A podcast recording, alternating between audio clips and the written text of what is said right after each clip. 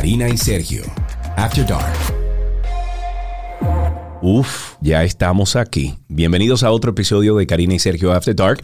Hoy continuamos con nuestra serie Nadie nos explicó que hemos tenido, Karina, un muy buen feedback de estos dos, tres episodios que hemos hecho de Nadie nos explicó. Me escribió una persona desde México, una dominicana, eh, a través de DM en, en, Instagram y me dijo que le ayudó mucho el tema de la muerte. Ay, mira. Y que lo va a tratar con sus hijos, que nunca ha tratado el tema de la muerte. Me dijo, mira, esto es un... Voy a escuchar el, el episodio con mis hijos y luego entonces le voy a hablar sobre esto. Claro, y la idea es esa. Ojalá aquellos que estén escuchando este episodio den hacia atrás y busquen los demás episodios donde tratamos de hablar de cosas que usualmente a nosotros no nos explican y que vamos aprendiendo a medida que vamos creciendo. Hoy queremos aprender más sobre una de las experiencias yo creo que más transformadoras de la vida, que es ser padres, ser madres, porque ser padre o madre es más que tener hijos, o sea, no, no, no es una acción de tener hijos y punto, no, la paternidad, la maternidad es un reto, es darle todo nuestro tiempo, toda nuestra atención a alguien que en su momento entendemos y vivimos como más importante que absolutamente todo, incluso que nosotros. Bueno, y exactamente por eso es que la preparación, Karina, tanto mental como financiera, no no debe ser negociable cuando se trata de ser padres, porque las malas decisiones pueden, yo diría que perdurar por toda la vida. O sea, una decisión que tú tomes con ese niño eh, cuando está en formación pequeño puede trascender durante toda la vida o aparecer cuando adulto. O sea que uno tiene que, tratar la crianza como algo sagrado. ¿eh? Claro, porque ahí es que estamos sembrando lo que vamos a ver a, futuro. Y yo creo que la intención y el deseo de cada padre y madre es que sus hijos tengan una vida sana, una vida feliz, una vida donde hayan aprendido todas las herramientas para que de adultos puedan ser felices. Y ningún hijo viene con un librito y ningún hijo es igual a otro. Eso lo vamos aprendiendo después que tenemos nuestros hijos y que vamos en medio de ese descubriendo muchas cosas. La crianza puede brindar una vida plena, llena de amor y de seguridad, pero puede brindar todo lo contrario. Y nosotros como padres vivimos como con esa expectativa, con, con esa culpa muchas veces, porque entendemos que tenemos que hacerlo todo bien, porque entendemos que todo tiene que ser perfecto, porque queremos hacer las cosas que quizás nuestros padres no hicieron tan bien o que ahora pensamos. Yo creo que voy a romper ese paradigma cuando yo sea padre. ¿Por qué? Porque yo lo voy a hacer todo perfecto y ese niño va a aprender a los cuatro o cinco meses ya, va a aprender cinco comandos. Siéntate, sí, calla, sí, sí, sí, come.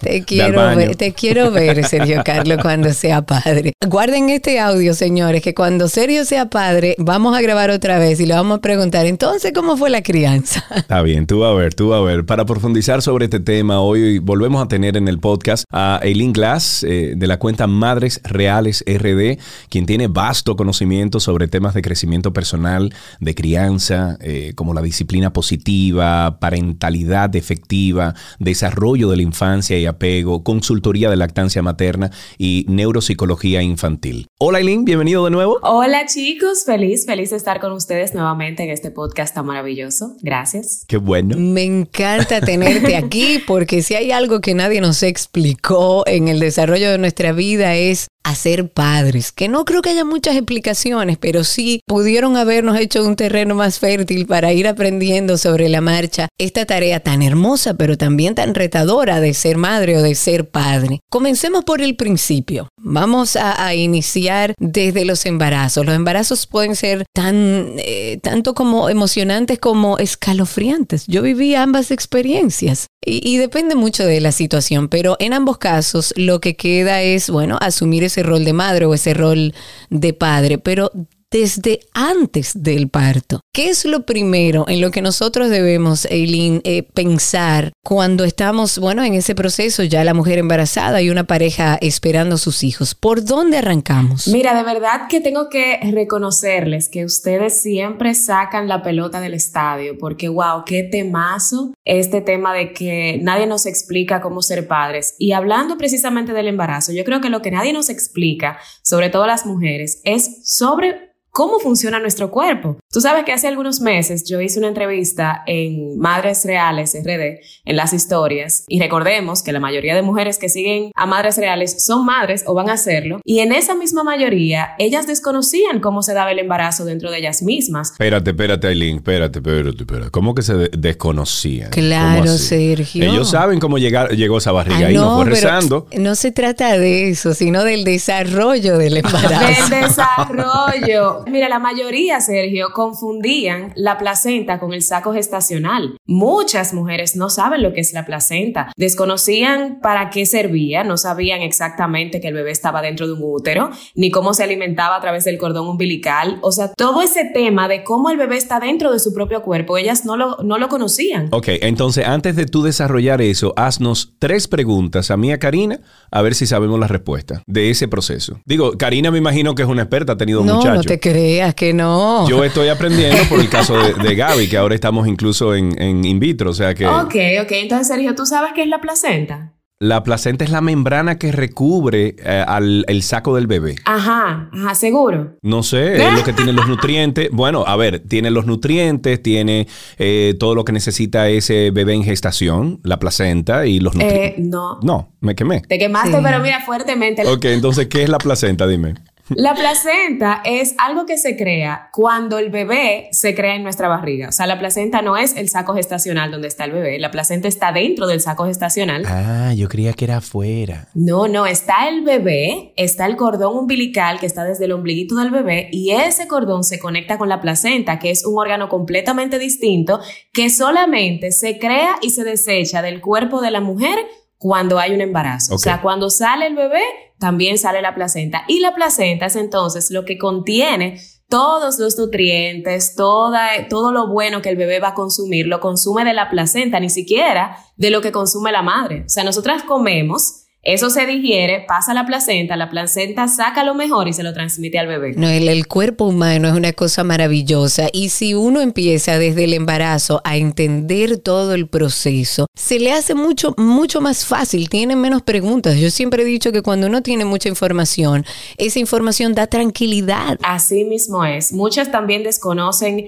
eh, sobre el proceso de dar a luz. La mayoría me dice, sí, yo quiero parto natural y me encantaría vivir esa experiencia. Y yo le pregunto, ok, entonces, ¿tú sabes cómo es el proceso de cuando tú rompes fuentes, se va borrando el cuello del útero? Lynn, ¿qué es el cuello del útero? Y yo, mi corazón, cuando tú vas a una, a una consulta, te van a medir el cuello del útero y eso es muy importante. Ay, pero yo no sé lo que es eso. ¿Y qué es el útero, Lynn? Y yo, mi corazón, el útero es donde el bebé está dentro de tu útero, eso se va ensanchando, eso va aplastando los otros órganos. Entonces, ese proceso nadie no- nos lo explica. Pensamos que lo aprendemos en el colegio cuando la realidad es otra completamente. Comenzamos tal vez a conocerlo cuando estamos embarazadas. Y yo creo que es lo que tú dices, Karina, cuando nosotros comenzamos a entender las cosas desde un inicio, eso nos da mucha tranquilidad y nos enseña un poquito mejor sobre otras cosas que vamos a ver en lo adelante. Yo creo que eso por un lado. Bueno, pero, pero también tiene que, uno tiene que tener cuidado, Aileen, de dónde uno saca esa información. Claro, pregúntele a su médico. Exacto, no, no, y no di que sencillamente entrar a YouTube, di que, a ver, ¿cuál es? No, negativo, espérense. Ahí no, ahí usted tiene que buscar una persona como, por ejemplo, Aileen o, o su médico, etcétera, que se siente con usted a desglosar todo esto. Oye, a entender lo que pasa físicamente en el cuerpo, porque uno tiende mucho a idealizar el proceso del embarazo, el proceso del parto, el proceso de la llegada del bebé. Uno tiende a verlo como nos han enseñado o lo poco que nos han enseñado y básicamente es una idealización que pudiera llegar a ser así, que pudiera no llegar a ser así, que puede ser un proceso un poco más retador, más traumático, el mismo proceso de parto. Y por eso entendemos nosotros la importancia de hablar de qué implica ser padres desde el inicio del embarazo. Asimismo, tú sabes que una de las cosas que tú tocaste que también quería hablar es que tampoco nadie nos explica sobre el manejo emocional durante el embarazo. Y a esto me refiero a que, como tú dices, es muy normal uno estar feliz cuando todo va bien, hacerse fotos para las redes, lucir la pancita para Instagram y todo eso, pero nadie nos explica qué hacer cuando se asoma un embarazo de alto riesgo, cuando las cosas no suceden como esperamos, qué hacer si el embarazo no tiene un final feliz, como me pasó a mí en una ocasión, que me enfrenté a un duelo gestacional y a mí nadie me explicó qué hacer con eso, cómo manejarlo, ir a terapia. Los comentarios que me decían no eran los más apropiados. Así que yo creo que una persona eh, cuando está en el estado de embarazo debería, como dice Sergio, investigar de una fuente confiable con su médico planificarse física, mental, financieramente, también importante, y entender que el mundo como lo conoces va a cambiar, porque sí, es, muy fácil fluir y esperar, sí, ay, yo me preocupo de eso cuando el bebé llegue. No, no, no, mi corazón, ya desde el embarazo, tu bebé está aquí. Entonces ya tienes que comenzarte a, preparar. Por ejemplo, eh, en ese tema emocional que yo creo que también es fundamental y básico, en ese proceso de embarazo es bueno que las mujeres sobre todo y los hombres también que hacen ese también ese proceso de acompañamiento con la madre y su esposa. Hay que hablar de que ese proceso gestacional puede ser retador en términos emocionales. Hay muchas mujeres que en ese proceso donde las hormonas están ubicándose en todos lados viven una situación o de angustia o de tristeza o de ansiedad o simplemente lo viven de manera feliz, porque cada, cada embarazo y cada parto es muy singular. En tu experiencia tratando con madres y con embarazadas durante tantos años, ¿Cómo es ese proceso? O sea, ¿cuáles has visto tú que son las cosas que ves más a menudo en el proceso gestacional como para empezar por ahí? Yo siento que ahora hay un exceso de información y eso asusta mucho a las madres primerizas. Antes yo creo que tal vez ese, ese desconocimiento traía un poquito de paz en el embarazo, más no en el posparto. Entonces ahora yo creo que las cosas eh, son a la inversa. Yo siento que ahora en el embarazo ellas dicen, wow, tengo que aprender mucho, tengo que leerme todos los libros y eso, como tú dices, le provoca mucha ansiedad. Sin embargo, esa ansiedad una vez se ve disipada en el posparto cuando decían, ay, qué bueno, que ya yo sé que el bebé, yo le puedo hacer un swaddle y el bebé va a dormir mejor. Wow, qué bueno haber aprendido y haber ido a las charlas y saber que el sonido blanco me va a traer, eh, va a hacer que el bebé duerma un poquito más. Entonces, yo creo que ahora las cosas se han invertido un poquito y toda esa información de lactancia, cuando llega el momento, la saben aplicar y fluyen un poquito más en el posparto. Pero creo que sí, que ahora hay un, tal vez un estrés generalizado de que la maternidad es muy difícil. Ahora este exceso de, de cuentas en Instagram de, donde se habla mucho de maternidad que antes no se hacía, yo creo que puede traer a las madres como una especie de, de estrés adelantado, pero que tal vez se pueda haber disipado una vez eh, llegue su bebé al mundo. ¿Cuáles son, Aileen, eh, los descuidos más sigilosos en la crianza temprana que pueden traer, qué sé yo, consecuencias en el futuro? ¿Cuáles son esos, esos red flags? Eh, nosotros tenemos un episodio de red flag, por cierto. Ah, buenísimo, buenísimo. pero ¿cuáles son esos, esos red flags? Mira, yo creo que ha cambiado mucho el, el tema de lo que nadie nos explicó y el tema del instinto materno. Yo creo que sí, que el instinto materno existe, que yo creo que es un sentido de protección que nosotros desarrollamos en el camino, unas más que otras, pero creo que esos descuidos, como tú dices, o esos mitos, voy a poner de ejemplo algunos. Antes se decía que los bebés no hay que acostumbrarlos a los brazos porque se malcrían y se vuelven dependientes. Eso es como muy normal. Hoy sabemos que todo ser humano para lograr ser independiente y autónomo, primero debe ser dependiente. O sea, ese cuidado que nosotros tenemos que tener con nuestros hijos al inicio, en, esa, en ese posparto inmediato, en esos primeros meses, realmente les va a ayudar a ellos no solamente a contenerse y a protegerlos del mundo y entender que su mundo es un mundo seguro, sino también ayudarlos a regular sus emociones y sus estados de, malestar. Así cuando ellos se incorporen al mundo, cuando ya comiencen a caminar, cuando comiencen a hablar, cuando comiencen a despegarse un poquito de nosotros, pues hayan adquirido ese apego seguro que se adquiere precisamente en esos primeros meses para entonces ir a recorrer el mundo de manera segura. Antes, eso se pensaba completamente diferente. Despégate de tu hijo desde un inicio para que el, niño entienda que tiene que despegarse e ir a recorrer el mundo. Ahora sabemos que eso no funciona así. Así que un red flag, yo te diría, es que cuando alguien te diga no cargues a tu bebé, tú digas, no, no, no, espérate, mi bebé me necesita, él acaba de salir al mundo y yo soy lo único que él conoce. Bueno, también se le puede decir, este es mi bebé, yo hago con mi bebé lo que me da la gana. También, tú sabes. También. Bueno, pero un poco de empatía. El que lo hace, lo hace con la intención de que, de que te salga bien todo. Yo oí un boche así un día en Walmart. Estábamos Gaby y yo comprando una cosa y una señora le dijo como, le, le opinó a alguien que tenía un bebé en las manos, no recuerdo exactamente, y ella se le volteó y le dijo, this is my baby, and I do with my baby what I want. Okay, thank you. y se fue, digo yo, y miré a Gaby y le dije, diablo. Eso, eso está bien, es un límite, eso es un límite seguro. Y qué bueno que tú hablas sobre eso, porque el otro red flag que para mí es muy común, sobre todo en la sociedad latinoamericana, es la famosa pela. Hicimos un episodio sobre eso, muy interesante. Y es que muchos todavía piensan que la pela le hace bien, que para corregir al niño, disciplinarlo, hay que maltratarlo. Ya hoy, gracias a las neurociencias, sabemos que eso es un red flag, sabemos que eso no es así, Porque... Pero ni un pellico, ni, No, ni no, dos no, deditos así. No, hace falta. Ni, ni un, ni un rocky toki, diantre, señores, ni un rocky toki. No, no, no, ni Rocky Talkie, nada de eso. ni nada en de una eso. oreja así tan. No, mira cómo No. tú tienes la oreja deforme. No, no, a mí me dieron un jalón muy grande. Fue otra cosa. Entonces ya sabemos que un maltrato físico realmente afecta el cerebro del niño, cómo se hacen sus conexiones neuronales, el vínculo emocional con sus padres y enseña que los problemas se resuelven con problemas. También un exceso de confusión porque imagínate un niño que dice mi mamá me ama pero me pega. Entonces el amor es violencia. Entonces Ese es el mismo amor que tienen la gente como con, con, con Dios. Eh, Él me ama, pero me castiga. exacto. Entonces realmente Bueno, pero eso es religión. No te metas ahí, Aileen. No, pero entonces vamos, vamos a irnos a la crianza. Realmente el castigo, que también eso podríamos hacer otro episodio sobre eso, tampoco es efectivo porque al final del día lo que queremos es educar a nuestros hijos. Si un castigo no educa, los aparta, los aleja, eh, no es una consecuencia ajustada a lo que pasó, entonces realmente vamos a hablar con nuestros hijos y decirle, mira, tú no te quieres comer la comida, te va a dar hambre. Entonces, ajustar todo, todos esos métodos de la crianza antigua a lo que ya conocemos ahora gracias a la neurociencia y aplicarlo y cambiarlo a este nuevo modelo de, crianza. Hablabas de algo que ha cambiado mucho y yo tuve, digamos que ambas experiencias, porque cuando uno, uno es madre, que si duerme acostado, que si ahora es de lado, que si no es boca abajo, y así mismo pasa con cosas sobre la crianza, en torno, por ejemplo, a, no, tu hijo tiene que dormir en otra habitación y déjalo llorar, eso era como, hace algunos años, esa era la premisa.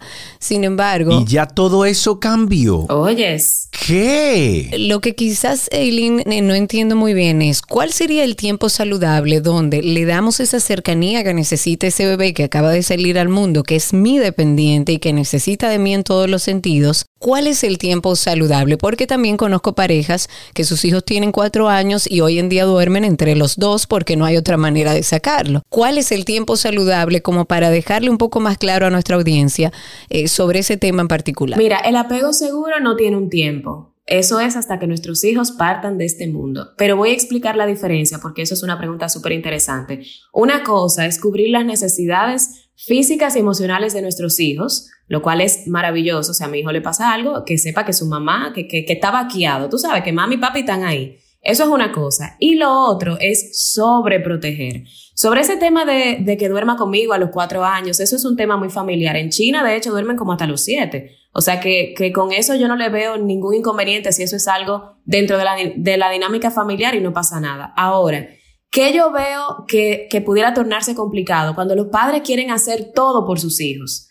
Cada momento o cada etapa de desarrollo tiene que ajustarse a límites y a responsabilidades. Por ejemplo, mi hija tiene cinco años, mi hija tiene que saber que ella tiene que tener ciertas responsabilidades donde ya mamá y papá no deben interferir. Por ejemplo, sacar su ropa antes de acostarse para el otro día ella encontrarla ahí cuando se vaya para el colegio y agilizar un poco el tiempo. Que si ella hizo la tarea, ella tiene que entrarle en la mochila o se le va a quedar. Pero ¿a qué edad es eso, Aileen? Cinco años. ¿Pero a qué edad más o menos? Cinco, Cinco seis años. años. Sí, pero es que toda etapa tiene responsabilidades ajustadas a su edad. Para eso incluso hay un, hay un cuadro que lo podemos compartir con la audiencia en sus plataformas. Hay un cuadro de responsabilidades ajustadas a la edad. Obviamente mi hijo de dos años no puede tener las mismas responsabilidades que tiene Eva de cinco, pero sí nosotros, una cosa es cubrir sus necesidades físicas y emocionales. Se cayó, ah no, mi amor, mami está aquí, vamos, yo, yo te apoyo y te, y te, y te apapucho, por así decirlo. Ahora, yo no puedo que mi hijo se caiga y, y, inmediatamente hacer un show y no dejarlo que se pare y no dejar que nada. O sea, si ya mi hijo tiene dos años y yo sé que él se puede parar por sí solo, yo puedo decirle, ay, mi amor, te caíste, qué pena. Vamos, párate, mi hijo, yo sé que tú puedes. Y alentarlo poco a poco a que haga las cosas por sí mismo. Pero nosotros como padres tenemos que, obviamente, conectar con nuestros hijos y saber qué cosas pueden hacer por sí mismos. Porque si mi hijo de dos años no se puede cepillar, pues yo no le voy a exigir que se cepille. Pero si ya yo veo que a los tres años y pico, a los casi cuatro, él agarra bien el cepillo y se lo lleva a la boca y se está cepillando bien, ah, bueno, pues entonces vamos a permitirte esa libertad de que tú lo sepas hacer con mi supervisión. Pero tenemos que diferenciar la sobreprotección del apego seguro y eso se va a dar mucho en base a las responsabilidades que coloquemos a nuestros hijos. Bueno, estamos hablando de crianza y, y, antes de desarrollar plenamente esta parte de esta conversación, yo tengo una amiga que tiene dos, o sea, tiene un par de mellizos y tiene uno más chiquito. Señores, y ustedes tienen que ver lo que fuñen esos muchachos. Eh, yo me junté con ella el otro día y eh, uno, el más chiquito hasta una mordida me pegó. y digo yo, eh, el más chiquito tiene cinco, seis y lo los mellizos tienen como ocho. Obviamente cada quien cría a su muchacho como quiere, pero yo sí le dije en una que yo notaba como que ella estaba muy helicopter mom. Tú sabes, como esta madre helicóptero que de repente uno de los muchachos, uno de los mellizos se cayó. Ay, mi amor, ay, déjame. Y te pasó algo, papito. Y qué sé yo, que yo ven acá, muchacha. Pero ¿y cómo es? Porque yo recuerdo, Aileen, que yo me guayé la, la cara entera derecha. Yo soy el, el, más chiquito de nueve, ojo. Yo me guayé la cara entera derecha. Se me quitó la piel porque me caí en un, en un skateboard. Yo tenía 10, 11 años, 9 años por ahí. Señor, y a mí me llevaron cargado a mi casa. Fueron a donde mami. Le dijeron, doña Laura, serio se cayó. Y ella miró así, yo lleno de sangre, y dijo, póngamelo ahí en la bañera, échenle agua, yo voy ahora. Entonces, vamos a, esos dos extremos. O sea, ¿cuál es realmente el tipo de crianza que nosotros eh, nos conviene hoy en día? A, después de saber tanto sobre la crianza de los niños, está en, el extremo, vamos a decir, un extremo que es aquella persona que es todo, todo el tiempo, el helicopter mom, arriba de, o parents, porque también hay padres que lo hacen, que están arriba de los muchachos, y hay entonces el extremo que se llama mamalala, ese extremo, donde no, no, déjalo ahí que yo voy ahora, yo lo atiendo ahora. Entonces, ¿dónde, dónde está el happy middle? Yo creo que lo importante, como tú dices, es entender que hay diferentes estilos de crianza. Hay a veces que hay padres que deciden hacer una mezcolanza de todos, pero hay padres que ni siquiera saben que existen diferencias. Entonces, más que yo decirte a ti o decirle a la audiencia cuál es el mejor estilo de crianza, a mí me gusta que la gente decida por sí mismo qué hogar es que quiere crear para sus hijos. Entonces, si algún padre o madre está escuchando este episodio, yo le quiero hacer la siguiente pregunta. Por ejemplo, a ti, Sergio, o a Karina, ¿qué tipo de hogar les gustaría tener? La primera opción, donde todos los miembros de la casa se griten por todo, se den golpes cuando discuten, le tengan miedo a mamá y a papá, que si ven una correa o una chancleta se tranquen en el closet, porque verdad, digan mentiras para evitar un boche o tengan baja autoestima. ¿Eso es un hogar que les gustaría? No, en lo absoluto, no, de no. ninguna manera. No. Y yo quiero que mis hijos me respeten, no que me tengan miedo. Exacto. La segunda opción sería un hogar donde todo el mundo hace lo que quiere, donde se rayan las paredes, no pasa nada, mami no hace nada, porque que tú sabes que así son los niños, o sea, los niños rayan las cosas, o sea, eh, no hay responsabilidades, o sea, una niña de 5 años no pone la mesa, por ejemplo, porque imagínate cómo va, cómo va a ser que una niña de 5 años ponga la mesa, Sergio, o sea, hay que ponerle la mesa por ello, si se cayó y hay que recogerlo, no hay rutinas nocturnas, es decir, los niños no saben hacer su cama, no la pueden hacer, no pueden sacar sus zapatos, porque que son niños, hay que hacerle todo, no hay un, una rutina de aseo, de alimentación, no hay límites para saber hasta dónde los niños pueden llegar y hasta dónde no, ¿esa también es un tipo de hogar que les gustaría? No, no, no. Ok, no, no. entonces en esas dos opciones yo le acabo de escribir lo, esos dos modelos de crianza, el autoritario, que es el que está basado en grito, golpe, castigo, miedo, no hay respeto. Y el segundo es el permisivo, donde no hay reglas, no hay límites, no hay responsabilidades, no hay consecuencias, ahí no hay nada, que también pudiera ser un, estilo negligente. Entonces ahora yo propongo una tercera opción, un hogar donde todos los miembros de la casa conversan sus problemas, se respetan entre sí, aprenden a discutir limpio, buscando soluciones y reconciliación después de ese problema, donde existe una comunicación asertiva, donde sí hay rutinas, hay rutinas para levantarse, hay rutinas para comer, hay rutinas para dormir, hay reglas impartidas por padres o creadas en conjunto, hay límites y consecuencias de nuestras acciones. Usted rayó la pared, usted la tiene que limpiar. Esto existe para todos los miembros por igual. Mamá no puede tener el cuarto desarreglado y pedirle a su hijo que arregle su cuarto. Mamá no puede estar viendo el celular en la mesa y decirle a su hijo que deje la tableta. Entonces aquí aplica para todos los miembros del hogar. ¿Qué les parece eso? Esa me gusta muchísimo más. Y oyéndote hablar, pienso en que nosotros, en el caso de nosotros, mío y de Federico, y lo pongo como ejemplo por si le sirve a alguien, eh, nosotros cuando yo estaba embarazada, decidimos tener una familia donde las cosas se conversaran. Yo vengo de una familia donde no hubo maltrato y evidentemente así quería llevarlo yo. Sin embargo, en mi casa no se explicaba nada. Es lo que es, porque así son las reglas de la casa. Entonces eh, hubo un momento con mi hijo mayor en el que yo le explicaba absolutamente todo. O sea, vete a bañar. ¿Por qué?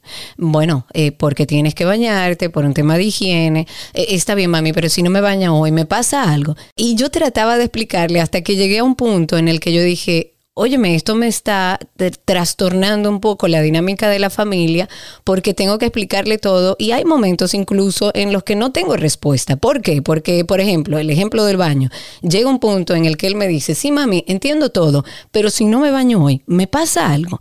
La respuesta evidentemente es no, no te va a pasar nada. Y todos en alguna ocasión hemos dejado de bañarnos algún día. Y recuerdo que fui donde la psicóloga, yo soy, siempre he estado de mano de psicólogos para que me ayuden en el proceso. Y para mí fue muy liberador porque ella me dijo, Karina, sí, tu dinámica familiar puede ser de conversar y de respeto y de explicar todo lo que se decide en la familia. Sin embargo, hay momentos en los que hay que bañarse porque yo lo dije porque así son las reglas de la casa y yo lo determino. ¿Cómo llegamos a ese punto medio sin sentir nosotros que estamos siendo autoritarios? O sea, sin irnos hacia el otro lado. Por eso digo que cuando las personas piensan de crianza con respeto, piensan en una crianza permisiva y es lo más lejos de la realidad. Fíjate que hablamos de reglas, de límites y consecuencias. Y esto aplica para todos los miembros del hogar. ¿Qué yo hice en mi casa, por ejemplo, para mis hijos pequeños? Que yo coloqué una cartulina donde estaban las reglas, donde estaban los límites. En la mañana tenemos que cepillarnos los dientes, nos levantamos felices, cantamos, todo lo que tú quieras. Tenemos que dejar la ropa afuera, nos vamos a poner la ropa, tenemos que cepillarnos los dientes, bañarnos, todo. Todo eso estaba puesto ahí. Entonces, mi corazón, esas son las reglas de la casa. No es que tú quieras, que yo no quiera, yo te puedo explicar como tú dices, pero esas son las reglas de la casa y aplican tanto para mí como aplican para ti. Porque como yo soy la adulta, recuerden que nosotros somos los primeros maestros de nuestros hijos y van a haber cosas que nosotros por la edad que tenemos podemos entender mejor, haber teorizado mejor y entendido y ellos no, porque son niños. Entonces, ah, mami, si no me baño un día, ¿qué me va a pasar? Bueno, mañana tú vas a oler mal. Mañana tú vas a oler mal. Y si eso se convierte en una rutina, donde tú no entiendas que tu cuerpo se tiene que bañar todos los días, mañana es probable que a ti te dé una infección en tu parte íntima y eso te duela y haya que llevarte un médico a que te ponga un tratamiento. Y yo le puedo explicar eso perfectamente a mi hija de 5 años. Y si no se quiere bañar, mira, yo te puedo hacer el baño divertido para que tú no te sientas que es una obligación, pero te tienes que bañar. Porque hay que cepillarse los dientes, porque sí, porque si no los dientes se te pudren. Entonces lo que tú dices, Karina, hay veces que nuestros hijos no van a entender pero nosotros somos sus padres y entendemos que por su protección y seguridad vamos a tomar a veces algunas decisiones que ellos no van a estar de acuerdo. Por ejemplo, y se lo digo a muchos padres, cuando tu hijo estaba pequeñito había que cambiarle el pañal, cada vez que tú le cambiabas el pañal él quería. No, hay veces que ellos están jugando y que se hicieron pupú y que hay que cambiarle el pañal. Y ellos hacían un show, que no, que el pañal, que qué sé yo. Bueno, mi amor, yo lo siento. Como tu mamá, yo entiendo que te tengo que cambiar el pañal porque si no te va a dar una irritación y tú estés o no estés de acuerdo, yo te lo tengo que cambiar. Igual pasa con cepillarse los dientes. Estés o no estés de acuerdo, hay que cepillarse los dientes. Entonces, eso no es ser autoritario. Eso es proteger a nuestros hijos de manera saludable, porque ¿quién quiere ir a que le a un dentista que te cheque una carie pequeñito? Nadie. No, claro. Eso es un estrés para todo el mundo. Entonces, sí, hay veces que no es no. Nosotros sí decimos que no, a veces no es no, lo podemos conversar y todo lo que tú quieras, pero a veces no es no. Pero son las reglas de la casa, punto. Son las reglas de la casa. Yo le enseñé a mi sobrina, a mi sobrina Laura Margarita, que hoy en día es una mujer hecha y derecha casada. Me recuerdo cuando ella tenía como cinco años, ella le encantaba entrar a la cocina y ponerle la mano a todo, incluso la estufa, el espejo del estufa, digo, el, vidrio de la estufa, etcétera. Y un día estábamos cocinando, yo creo que era un día de acción de gracia o algo así, y la estufa estaba encendida, o sea, el horno y toda la cosa, y ella fue a ponerle la mano y yo la quité y le dije, no.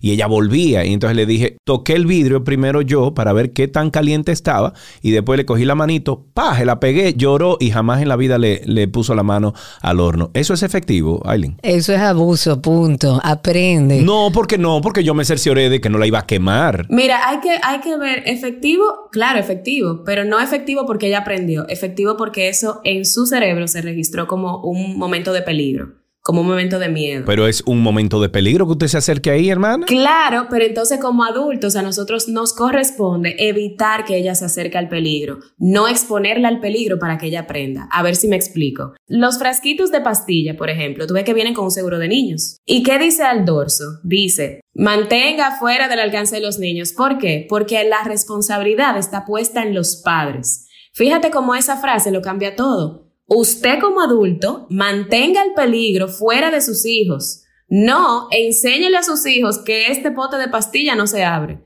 No, ¿por qué? Porque un niño de cierta edad todavía no entiende lo que es el peligro y nosotros tenemos que evitárselo.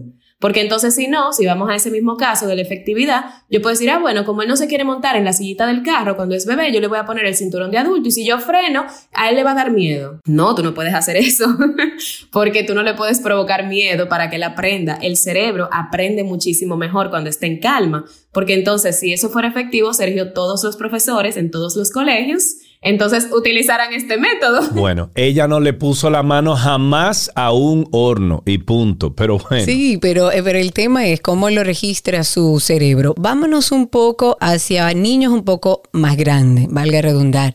Hablemos un, un poco sobre los problemas generacionales, porque eso es inevitable. Este mundo va muy rápido, las cosas van cambiando demasiado rápido. A mí me parece increíble cómo a través de la crianza vamos como creando un mundo totalmente distinto al que, o muy distinto al que nos vio crecer a nosotros por un tema generacional. Y muchas veces en ocasiones tendemos a estar en desacuerdo con esas diferencias generacionales.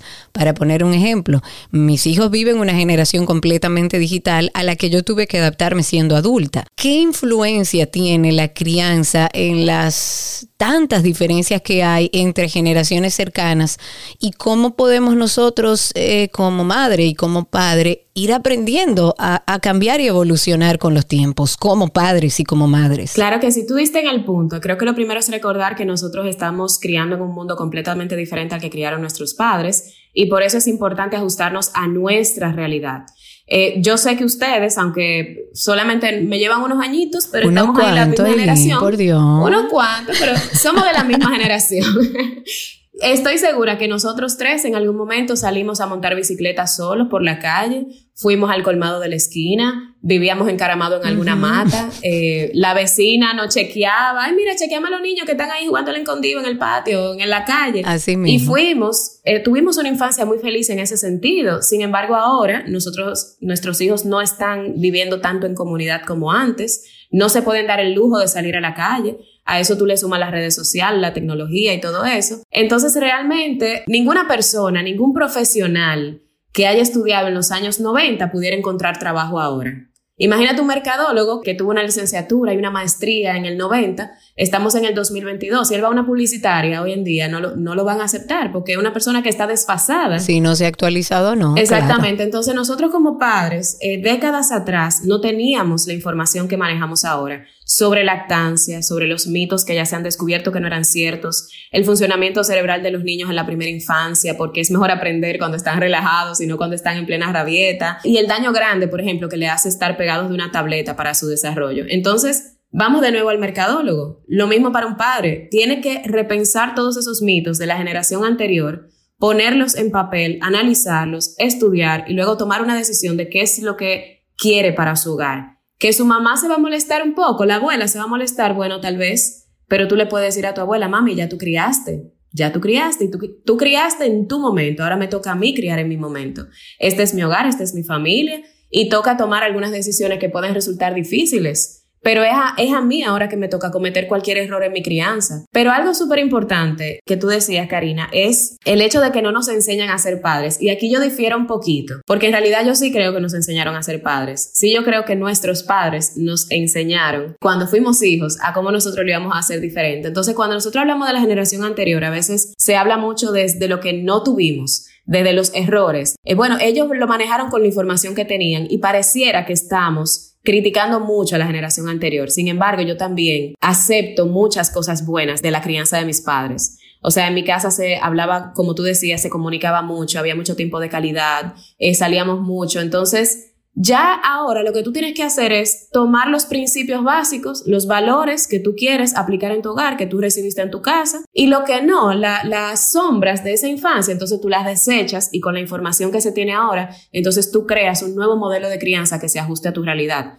Porque no estamos diciendo que vamos a estudiar mercadotecnia desde cero, porque la base está ahí. Si no, es como un reboot, es como que tú vas a hacer una, una actualización pero vas a dejar los principios de raíz, van a estar ahí y eso también es, es muy importante. Para finalizar, Aileen, en resumen, ¿Qué podemos dejarle a los amigos que están escuchando este episodio de lo que nadie nos explicó sobre ser padres? Yo creo que nadie nos explicó que ahora existe más información. Creo que antes, bueno, cuando el niño venga, averiguamos, sigue tu instinto maternal, todo va a salir bien. Bueno, ya ahora sabemos que mientras más preparación haya, más tranquilidad va a haber en el futuro. Entonces, no tengas miedo de leer, no tengas miedo de buscar información, no tengas miedo de hacerlo diferente, no tengas miedo de enfrentarte a esas opiniones de los demás. en base a lo que tú has decidido para tu hogar. Si, si esa persona no están de acuerdo, como le dijeron a Sergio en el supermercado. No, no, a mí no, que yo vi eso fue. Ah, ok, mira, este, este es nuestro hijo, nosotros lo hacemos a nuestra forma. No tengan miedo de eso porque al final se trata de evolucionar, no quedarnos estancados. Y como padre y madre, nosotros vamos a la universidad para tener una nueva carrera, hacemos maestrías, pero a veces no estudiamos para el mejor trabajo que vamos a tener en nuestra vida, que es ser padre y madre de nuestros hijos. Y yo le voy a agregar a eso que a mí me ha funcionado particularmente. Si usted entiende que no tiene las herramientas, siente que hay algo que no está funcionando bien, siente que hay algo, que hay un vacío de información sobre el proceso de crianza de sus hijos, busque a un profesional de la conducta, busque a un psicólogo que trabaje con niños y siéntese usted, no tiene ni que llevar a su hijo, siéntese usted y dígale mi preocupación sobre este proceso de ser madre o ser padre son esta, esta, esta y esta. Y de seguro que va a encontrar información valiosa que le ayude a acompañar a su hijo en ese proceso de crianza. No hay un manual, nos hubiera encantado tener un manual y leérselo aquí para que usted sepa, ok, primero, segundo, pero lamentablemente no existe. Además, cada niño es distinto. Lo importante, tal como dice Eileen, es que busquen información, información certera, oficial y busque a un profesional de la conducta que trabaje con niños cuando usted entienda que no tiene las herramientas para enfrentar algo en particular. Eileen, muchísimas gracias por toda esta información tan valiosa. A ustedes, de verdad. Y recuerden, recuerden que somos seres humanos en crecimiento. Si hoy no lo hiciste bien, no quiere decir que mañana tú digas, ok, arrancamos desde cero, vamos eh, con el pie derecho hacerlo mejor. Recuerden que somos imperfectos, lo fueron nuestros padres, lo somos nosotros, nuestros hijos tampoco son perfectos y la crianza no es perfecta. Así que todos los días, un día a la vez. Si quieres ponerte en contacto con Karina y Sergio After Dark, puedes escribirnos a infoafterdarkpodcast.gmail.com. Además, puedes seguirnos en Instagram, Karina y Sergio After Dark, Karina Larrauri y Sergio Carlo. Tener hijos puede resultar en aventuras o desventuras, pero lo importante es que a pesar de que no existe la crianza perfecta, esto no impide crear una relación fuerte y sana que pueda contra cualquier adversidad en la familia. Recuerde seguirnos a través de nuestras redes sociales como Karina y Sergio After Dark. En la conducción de este episodio estamos Karina Larrauri y Sergio Carlo. Este contenido fue producido por Cindy Paulino y en la edición Raven Pineda. Karina y Sergio After Dark.